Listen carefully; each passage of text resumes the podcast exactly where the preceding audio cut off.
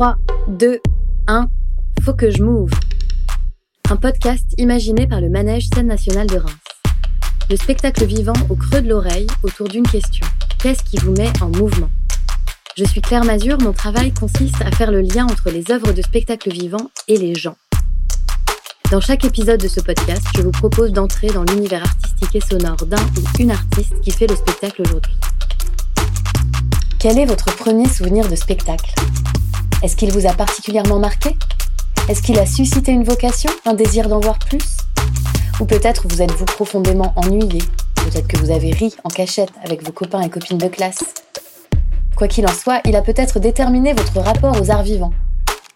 On pense souvent que pour monter sur scène et être artiste professionnel, il faut avoir commencé à être spectateur et praticien très tôt.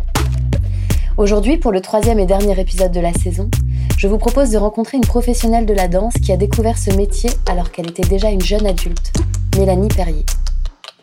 Mais avant, quelques mots de Bruno Lobé, directeur du manège, qui nous parle de sa rencontre avec elle. Mélanie Perrier a un travail très fin, très subtil, qui réfléchit beaucoup à l'attention euh, portée aux autres, le care. Et c'est d'ailleurs avec sa pièce euh, Care que notre collaboration a commencé où son savoir-faire vraiment était évident, que ce soit la lumière, la création musicale, la scénographie, et évidemment la danse, et particulièrement les états de corps des interprètes, individuellement et dans leur relation entre eux. Et alors vraiment ce que j'apprécie beaucoup chez elle, c'est le fait que la bienveillance qu'elle revendique dans ses pièces s'applique aussi dans sa vie. Euh, je l'ai vu, vraiment tous ses collaborateurs et collaboratrices peuvent attester du soin qu'elle prend avec elle et eux. Bonjour Mélanie. Bonjour. Peux-tu pour commencer te présenter? Bien, je suis Mélanie Perrier, je suis chorégraphe, chercheur et je dirige la compagnie De Minimum. Quand la danse est-elle arrivée dans ta vie? Eh bien, la danse est arrivée euh, tardivement, en définitive, en allant voir mon premier spectacle. Mais j'avais euh, en gros 19 ans, donc c'est très très tard. J'ai été voir ça en parallèle à mes études qui étaient euh, à ce moment-là plutôt en art plastique. Et puis bah, la danse, euh, vu le plaisir que ça provoquait de voir des spectacles, ça m'a effectivement donné envie de danser, mais euh, comme ça. Donc j'ai pris mes premiers cours, et puis euh, ça a ouvert une, la boîte de Pandore, euh, une vraie soif. Donc euh, à partir de là, euh, j'ai multiplié les stages en France, à l'étranger. J'ai eu envie de rencontrer des chorégraphes, de danser des danses assez différentes. Et j'avoue que j'ai eu la chance de rencontrer des chorégraphes américaines en particulier extrêmement connues, célèbres, que je savais pas à l'époque. Des gens comme Anna Alprin, Deborah Hay, Lisa Nelson, et aujourd'hui, je sais qu'elles ont été extrêmement déterminantes. Elles m'ont transmis des choses euh, déterminantes. C'est une vraie révolution, surtout pour moi qui n'avais pas fait euh, le conservatoire toute petite, euh, qui n'avait pas appris des formes. Voilà, la danse, ça pouvait être autre chose. Et ça, ça a été quand même la grande révolution dans ma vie. Puis après, j'ai surtout adoré aller regarder des spectacles. J'ai vraiment mangé, mangé, mangé. Je voyais, au fur et à mesure, je voyais presque 200 spectacles par an. Donc c'était beaucoup, mais j'avais très envie de voir toutes ces danses, qui fait qu'au fur et à mesure, j'ai assez vite compris que ma place était quand même plutôt de l'autre côté du plateau que sur le plateau. Hmm. Tu disais que tu as vu ton premier spectacle à 19 ans. Est-ce que les arts avaient tout de même une place dans ta vie d'enfant? Alors les arts, oui, en général, pas les arts vivants tels qu'on les entend aujourd'hui, c'est-à-dire pas le spectacle vivant. Les arts, en définitive, sont arrivés dans ma vie assez tôt, allez, à l'âge de quoi 9 ans, j'ai commencé à faire mes premiers cours de dessin et de peinture. Assez assidûment, jusqu'au euh, quasiment jusqu'au bac. Donc ça ça m'a accompagné quand même longtemps. C'était un peu mon petit jardin secret, j'avoue, si bien que euh, sixième, je savais que je voulais être prof de dessin. J'ai appris à dessiner, à peindre, à découvrir l'histoire de l'art, à découvrir les tableaux, les œuvres, à regarder autrement aussi le corps humain. Ma première euh, approche du corps, en définitive, euh, c'était euh, sur des cours de modèles vivants. J'ai adoré découvrir l'anatomie comme ça et je m'aperçois aujourd'hui que ça a été effectivement assez déterminant d'apprendre à, regarder les corps très longtemps, scruter un petit peu tout ça. Donc ça, c'est ma première, effectivement, place des arts dans mon enfance, mais de manière autonome. C'est-à-dire que j'ai pas vu, j'ai pas été au musée, j'ai pas été euh, euh, voir des spectacles avec l'école parce qu'il n'y avait pas de structure proche là où je vivais. J'étais en Normandie. Et puis, il faut reconnaître qu'il y a 30 ans, euh, les arts à l'école avaient pas la même place qu'aujourd'hui. Et je pense que c'est effectivement ça qui, aujourd'hui, l'éducation artistique et culturelle, c'est très important pour moi et je suis très engagée là-dedans parce que je sais à quel point ça peut être, ça peut changer une vie, quoi. Et après cette découverte, quand est-ce que tu as décidé de créer ta compagnie et tes propres spectacles? Effectivement, la danse, on l'a vu, hein, c'est venu s'infiltrer dans ma vie au point qu'à un moment donné, j'ai eu, à partir, on va dire, de 2010, 2011, envie de créer mes propres projets. Donc j'ai assez vite monté ma compagnie en 2011. Et puis j'ai assez vite compris que faire compagnie, c'était aussi de euh, diriger euh, une équipe, piloter un projet.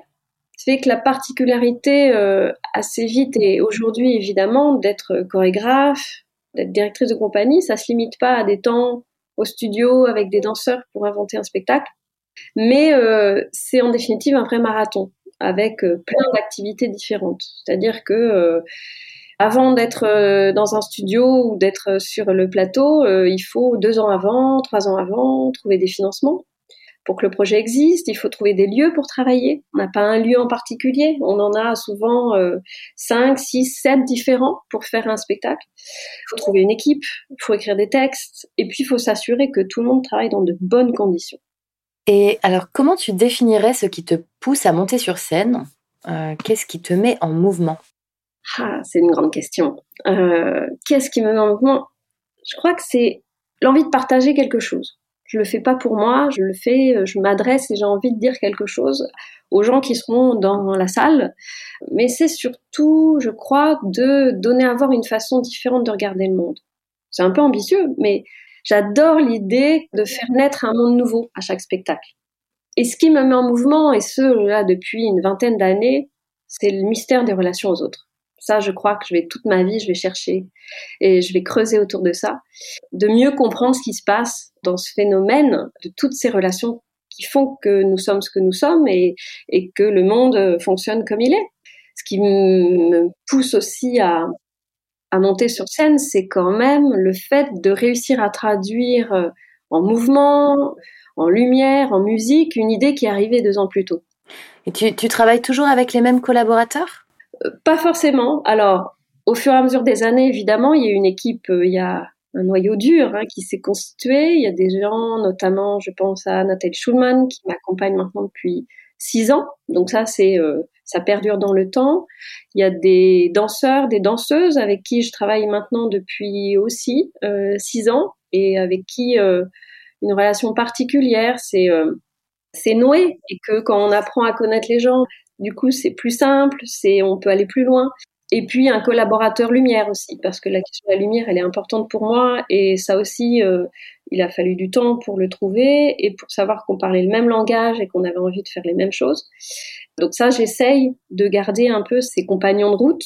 Voilà, mais à chaque fois, je cherche quand même toujours les danseurs ou les musiciens qui vont pouvoir euh, répondre à cette idée initiale de création. Hein, donc c'est pas parce que je me suis accompagnée de danseurs et danseuses depuis quelques années que forcément ils vont euh, à chaque fois revenir. J'ai voilà des vrais désirs de continuer de travailler avec euh, la plupart, la majorité, mais à chaque fois voilà, est-ce que c'est le ou la bonne danseuse, le bon musicien?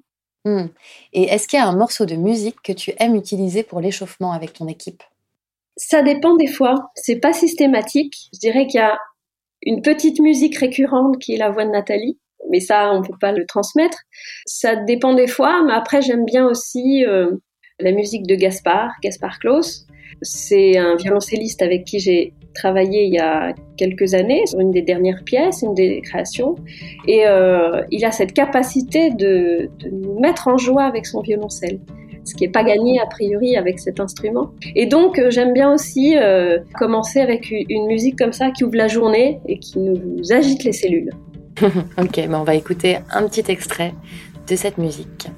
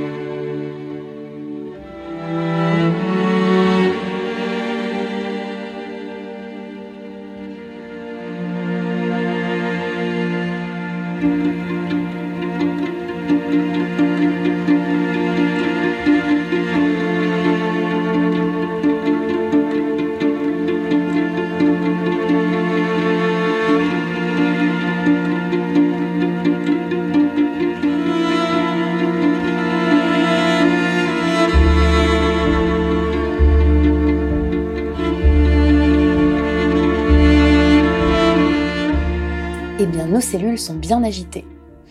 Comment, Mélanie, tu définirais tes spectacles? De manière euh, assez récurrente, il commence à partir d'un geste. En tout cas, c'est comme ça aussi que je le fabrique. Et c'est des gestes qui, pour autant, sont euh, assez simples. Voilà, c'est pas techniquement quelque chose de très euh, virtuose. Apparemment, il s'agit de s'approcher de quelqu'un, par exemple, être serré très fort à quelqu'un. C'est porter l'autre ou être porté. C'est tenir la main. On va y revenir. C'est sauter. Et puis après, on va tous, j'entends avec les danseurs, les danseuses, essayer de voilà de voyager à l'intérieur de ce geste, non pas pour inventer euh, plein de formes différentes, mais plutôt pour voir comment il nous met en mouvement. Et après, on va vraiment être, pour ce qui est du spectateur, immergé dans un monde. De plus en plus, euh, j'aime beaucoup l'idée que euh, la musique, elle, on soit dans la musique en tant que spectateur. Donc, j'ai des ingénieurs sont redoutables, des musiciens qui sont de plus en plus sur le plateau. Enfin, on ne sait plus d'où vient le son, comment le son vient un peu tout autour de nous, comment il gagne un peu tout l'espace du théâtre. Ça, j'aime beaucoup. Et puis, euh, au fur et à mesure, ça devient une vraie expérience euh, à la fois visuelle, dansée et sonore. C'est une vraie immersion. J'aime assez l'idée du spectacle total, quoi chaque pièce démarre à partir d'un titre. J'ai d'ailleurs depuis quelques années un petit carnet qui me suit euh, tout le temps et c'est euh, mon petit carnet des titres possibles de pièces. Ce qui fait que je glane ça euh, au fur et à mesure de conversation, de ce que j'entends. Donc aujourd'hui, j'ai presque 200 titres, donc je ferai pas 200 pièces, mais c'est assez marrant de voir comment ça rentre en écho et je sais qu'une pièce, un projet commence à partir du moment où j'ai le titre. La pièce euh, Care qu'on avait accueillie euh, dans notre premier festival Born to Be Alive, qui était euh, donc en 2016, c'est une pièce, je crois, qui est assez importante pour toi. Oui, clairement. Ça a ouvert vraiment un principe fort que je continue de, défendre désormais. C'est que, eh bien, que chaque spectacle puisse ouvrir une expérience pour le spectateur qui participe à un mieux-être. Ça, je trouve ça, dans le monde dans lequel on est, je trouve ça extrêmement important. J'aime beaucoup l'idée que, euh, même modestement, un spectacle, alors euh, potentiellement les, les, miens, mais puisse vraiment, certes, ouvrir une autre façon de regarder le monde, mais qu'on puisse se poser dans ce théâtre, dans ce lieu quand même assez fantastique, mais que ça participe à quelque chose qui nous fasse du bien, quoi. Je crois qu'on en a beaucoup besoin. Et faire du bien, euh, ça peut être à plein de niveaux différents. Justement, on présente au manège euh, prochainement Et de se tenir la main, qui est un spectacle à partir de 6 ans. Euh, d'où est partie la création de ce spectacle-là? Donc d'un titre sans doute et d'un geste? Et oui, celui de se tenir la main. J'aimais bien revenir à ça. Alors, c'est un spectacle qui a été créé en 21, mais dont l'idée, l'a compris, hein, est, arrivée euh, en 2020, fin de 19, quoi. 2020, on voit dans quel monde on était et que euh, se tenir la main, ça pouvait être un peu compliqué. Et il y a un monde dans ce geste-là, je trouve. C'était assez passionnant pour moi de me dire que euh, ce qui est génial, c'est que c'est un geste qui se fait à deux. À qui on tient la main? Quand est-ce qu'on tient la main? Pourquoi on la tient? Comment on la tient? Et ça, ça ouvre quand même toute une palette de relations. Ça va de, effectivement, euh, de la relation avec ses parents, dans un premier temps, ça va des relations après amoureuses, euh, puis ensuite avec les personnes plus âgées, et puis etc., etc. Et puis il y avait quand même un désir très fort depuis quelques années de m'adresser plus spécifiquement aux enfants. Il m'a fallu du temps parce que pour moi c'est le spectacle le plus dur parce que je sais que ce, ils sont redoutables. Je sais à quel point ils peuvent avoir un regard très aiguisé, quoi qu'on en dise, et donc il fallait que je sois à la hauteur. Donc ça c'était le, le grand défi parce que euh, on se place pas impunément euh, devant des enfants euh, au théâtre, quoi. Hein. Il s'agit pour moi, je pense, de, il faut vraiment qu'on ait quelque chose à leur dire. Il s'agit pas de les amuser, il s'agit pas de les divertir, il s'agit de de leur dire quelque chose. Et j'avais très envie de donner à voir une image. C'est, l'image un peu qui a été le, le point de départ hein, de cette pièce, de deux hommes qui se tiennent la main et de voir que c'est une image tranquille, joyeuse et, permise. Sur le plateau de ce spectacle, on a deux danseurs masculins et euh, aussi la présence d'un musicien. Alors, comment tu as choisi euh, l'accompagnement musical de, et de se tenir la main? Alors, étant donné que ça s'adressait aux enfants, j'avais très envie de poser la question de la relation entre danse et musique un peu différemment. Voilà, je voulais aussi revenir un peu à cette question du rythme. Aussi parce que c'est ce qui met en, mouvement, en danse de manière assez immédiate. On danse d'abord sur du rythme. Euh, et la musique, elle est aussi faite pour ça. Je trouvais que la batterie était l'instrument euh, idéal pour ça. Hein. C'est l'instrument majeur hein, euh, qui fait du rythme. C'est pas de la mélodie, c'est du rythme. Et donc j'ai proposé à Didier Ambach, qui est un batteur assez incroyable. Donc on s'est amusé avec ce batteur sur scène qui des fois est un peu un, homme orchestre. Et euh, au fur et à mesure, on est venu effectivement euh, intercaler d'autres choses à la musique. On écoute tout de suite un petit extrait de la musique de Didier Rambach pour Et de se tenir la main.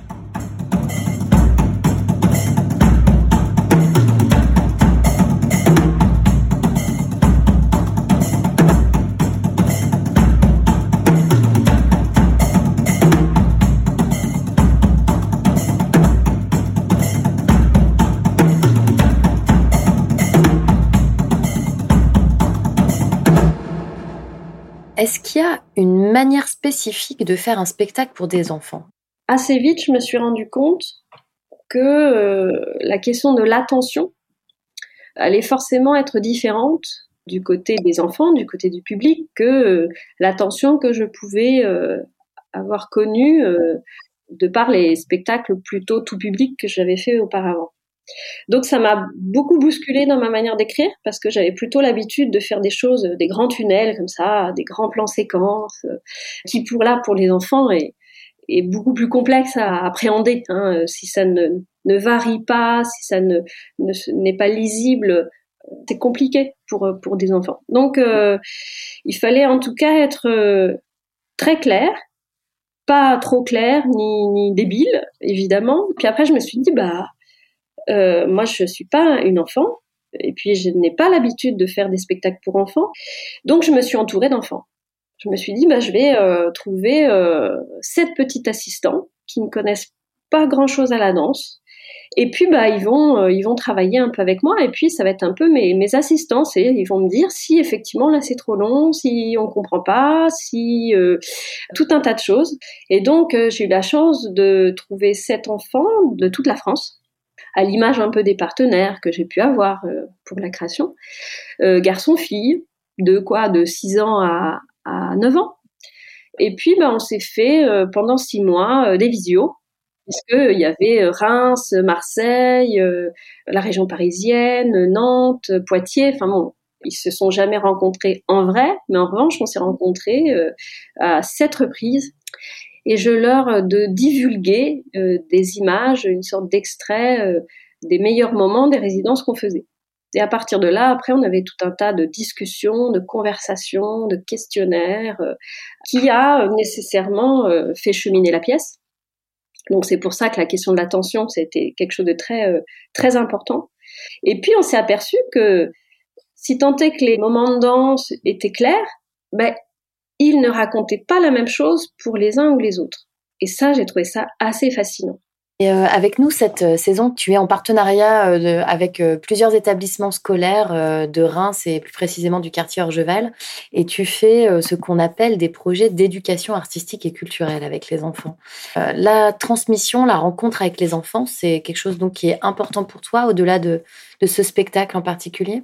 C'est important pour moi parce que euh, voilà, moi je sais que j'ai pas eu cette chance de rencontrer des artistes, de faire des pratiques artistiques, de mener des projets, d'aller voir des spectacles, d'aller au musée.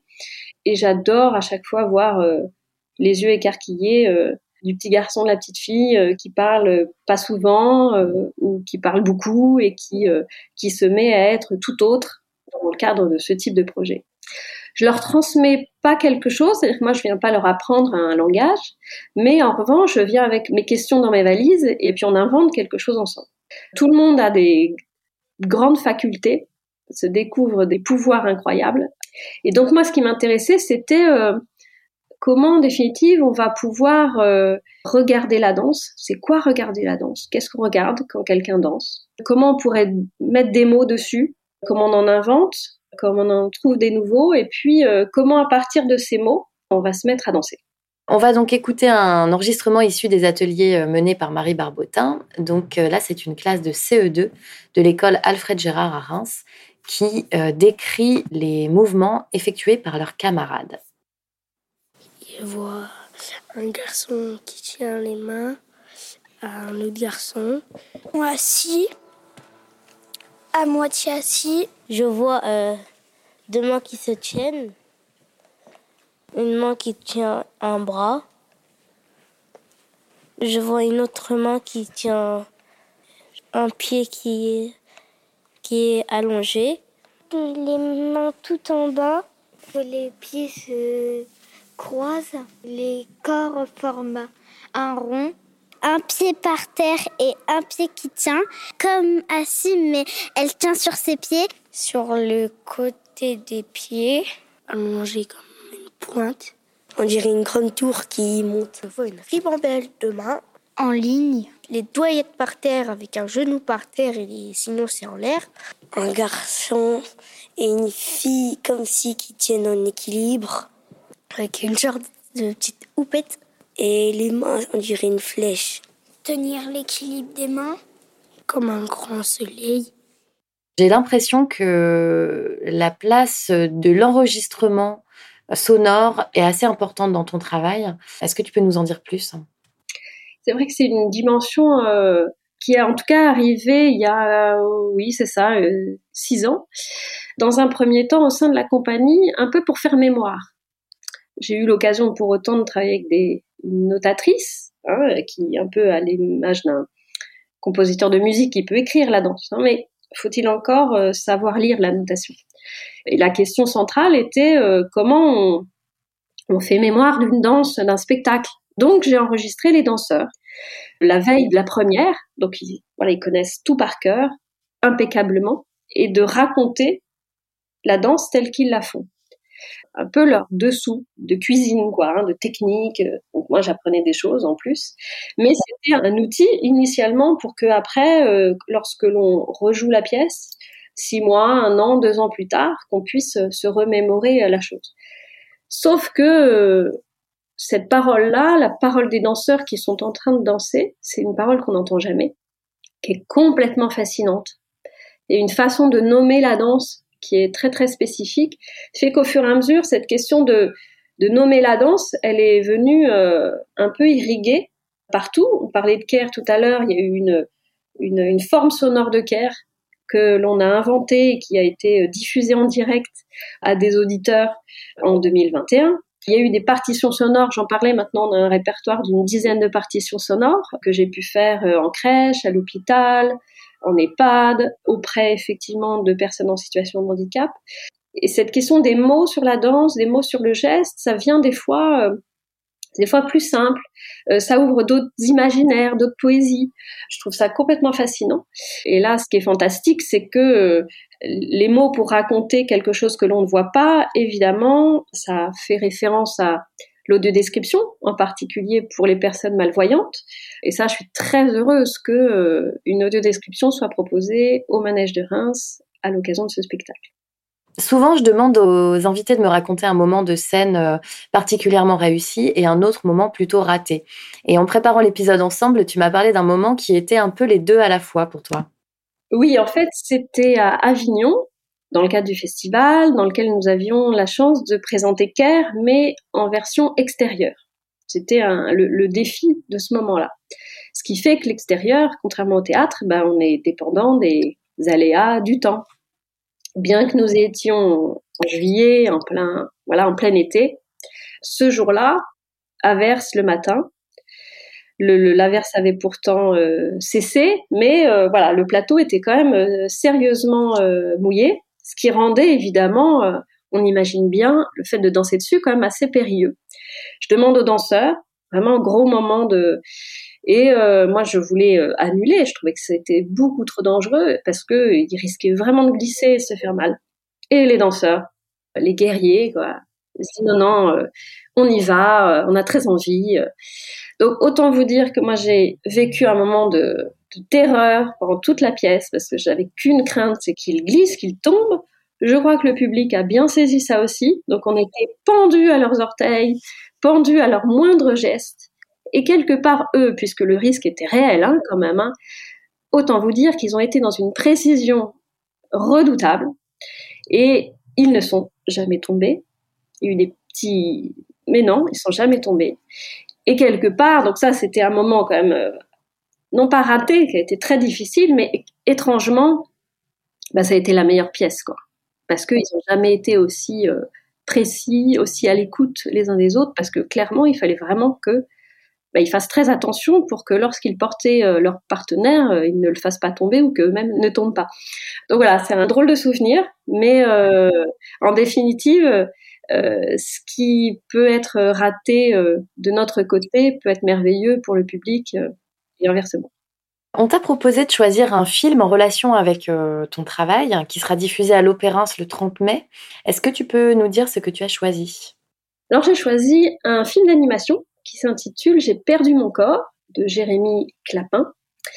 Alors c'est un film d'animation qui est assez poétique. C'est un film qui me plaît parce que le personnage principal est une main en ayant travaillé pendant deux ans sur les mains, autant dire que j'étais très contente de voir un film qui mette la main euh, au cœur.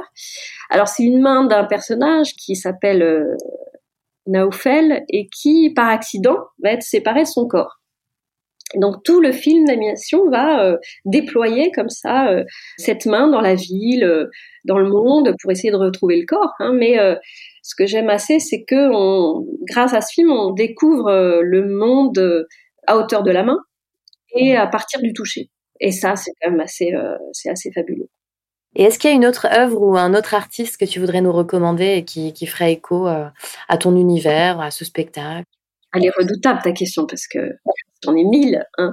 Alors c'est d'autant plus difficile qu'à chaque pièce, effectivement, je m'accompagne d'un corpus d'œuvres très spécifique qui rassemble des peintures, des installations, des photos, des livres. Enfin. Mais en réfléchissant à cette question, j'observe qu'il y a quelques œuvres qui m'accompagnent euh, coûte que coûte depuis maintenant presque 15 ans. Et il y en a une particulièrement que, que j'adore, qui est euh, une œuvre de l'artiste Félix González Torres, qui s'intitule Perfect Lover. Alors c'est une installation qui réunit deux horloges identiques, apparemment euh, très banales, qui sont accrochées au mur. Lorsqu'elles sont exposées, elles fonctionnent. Donc quand on arrive dans le musée, on voit deux horloges côte à côte en marche. première vue, on a l'impression que tout se ressemble et que et puis il faut vraiment se poser devant, il faut euh, regarder mieux et observer que l'une des deux horloges est décalée de quelques secondes par rapport à celle d'à côté. Ce qui fait que nécessairement, il y a une horloge qui va s'éteindre avant l'autre. Le titre, c'est Perfect Lover, c'est-à-dire Ah, les amants parfaits. Et soudain, on découvre que euh, certes, ce sont des horloges, mais c'est une métaphore, c'est-à-dire que euh, à partir du moment où on parle de la relation amoureuse, euh, toute relation qui aussi fusionnelle qu'elle puisse être, nous parle forcément toujours de la séparation.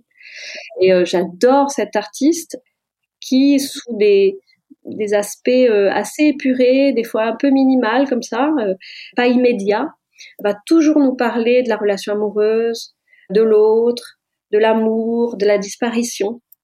C'est à la fois très poétique et très grave. Et moi, pour tout vous dire, je suis carrément allée à Barcelone euh, il y a quelques mois, exprès pour aller voir cet artiste que, et cette œuvre que j'ai enfin découvert au bout de 15 ans, en vrai. Merci Mélanie de t'être prêtée au jeu de cet épisode. Merci à toi. Merci également à vous, auditrices et auditeurs. J'espère que l'épisode vous a plu. Si c'est le cas, n'hésitez pas à le partager autour de vous. Rendez-vous au manège le 1er juin à 18h pour le spectacle et de se tenir la main. Pour les personnes qui n'habitent pas à Reims, vous retrouverez toutes les dates de tournée de Mélanie Perrier sur compagniedeminimum.com. Le lien est dans la description de l'épisode. Pour ma part, je vous retrouve la saison prochaine pour un nouvel épisode de Faut que je move, le podcast du Manège de Reims, réalisé en partenariat avec Aparté Studio et le studio Le Son de l'encre. Bye bye